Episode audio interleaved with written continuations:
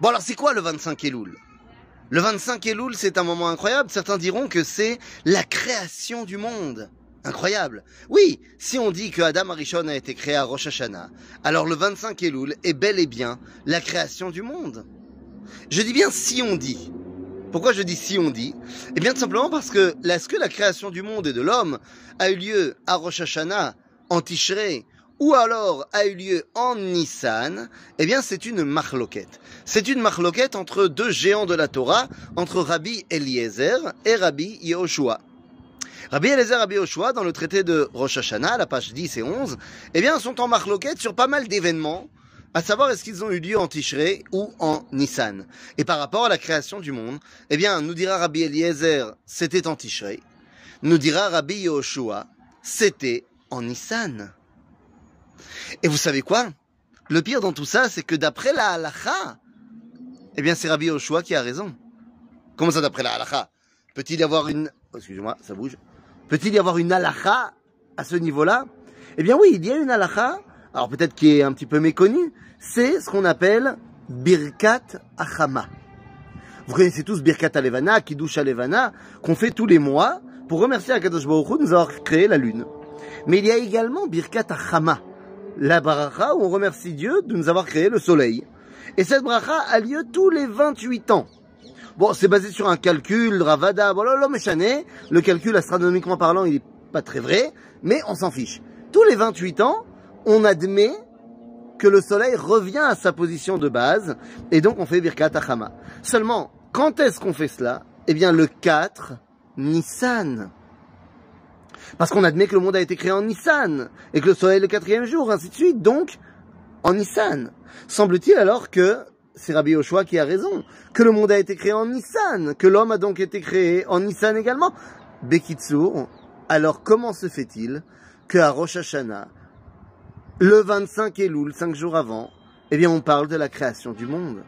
Eh bien, cette marloquette entre Rabbi Eliezer et Rabbi Yoshua a beaucoup, beaucoup intrigué Tosfot là-bas dans le Talmud. Et Tosfot donne une réponse extraordinaire. Dans la tfila de Rosh Hashanah, on a commencé à étudier la tfila ensemble. Quand on sonne le chauffard, eh bien, nous disons quelque chose de fantastique. Nous disons Ayom Arat Olam. Ayom Arat Olam, ça veut dire quoi?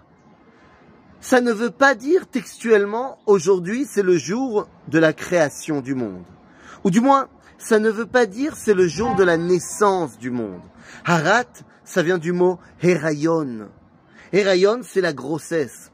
En d'autres termes, quand on dit le jour de Rosh Hashanah, ayom harat olam, ça veut dire que c'est le jour où le monde est tombé enceinte, entre guillemets. Nous dira Tosfot, dans la marloquette Rabbi Eliezer, Rabbi Oshua, en Nissan, le monde est né. Mais en Tishrei, il est tombé enceinte. C'est là où il y a eu la fécondation. Alors vous allez me dire, euh, les amis, euh, six mois de grossesse, c'est peu. C'est peu, effectivement, mais c'est également le temps de grossesse de Moshe Rabbeinu. Semble-t-il qu'il y a quelque part là-bas quelque chose du domaine du surnaturel qui rentre dans le naturel. Quoi qu'il en soit, c'est le jour où le monde est tombé enceinte, le 25 Elul. Eh bien, c'est peut-être une date encore plus importante que la naissance. Effectivement, la naissance, c'est le moment où on va commencer à remplir notre rôle dans ce monde, bien sûr. Mais le moment où on tombe enceinte, c'est le moment de notre essence. Le moment où il y a eu fécondation entre la semence du père et l'ovule de la mère, eh bien c'est le moment où le nouvel être qui est en formation a décidé de participer au monde. Oui, j'ai bien dit, il a décidé. La Mishnah dans Pirkei Avot nous dira Al kochacha notzar ve'al kochacha nolad ve'al kochacha chai ve'al kochacha met ve'al kochacha atid litet din ve'cheshbon. Ce qui veut dire textuellement, c'est contre ta volonté que tu as été euh, mis en place, contre ta volonté que tu nais, contre ta volonté que tu vis, contre ta volonté que tu vas te rendre des comptes. Mais si on y réfléchit deux secondes, c'est pas juste. Si c'est contre ma volonté tout ça, si j'ai pas demandé à jouer le jeu, pourquoi je dois suivre les règles? Pourquoi est-ce qu'après 120 ans, on va me dire euh, oui, t'as pas fait Shabbat comme ci, comme ci, comme ça, mais je voulais pas D'après la halakha, si quelqu'un me met un pistolet sur la tempe et me dit va voler du café à la macolette, et que je le fais, je ne suis pas responsable de mon vol. On m'a pas laissé le choix. Donc si tu me dis, c'est Al-Kochri, j'ai pas voulu, c'est pas de ma, c'est pas moi. Il n'y a pas de raison de me tenir rigueur. Et là, d'après la halakha, la Mishnah commence en disant Al-Kochacha atanotsar. La Yetzira, c'est 40 jours après la fécondation. Le moment où le système nerveux se met en place. Ça, c'est la Yetzira. Mais comment s'appelle la fécondation? La fécondation dans la halakha s'appelle Pekida. Et la Mishnah ne nous dit pas Al-Kochacha tanifkad.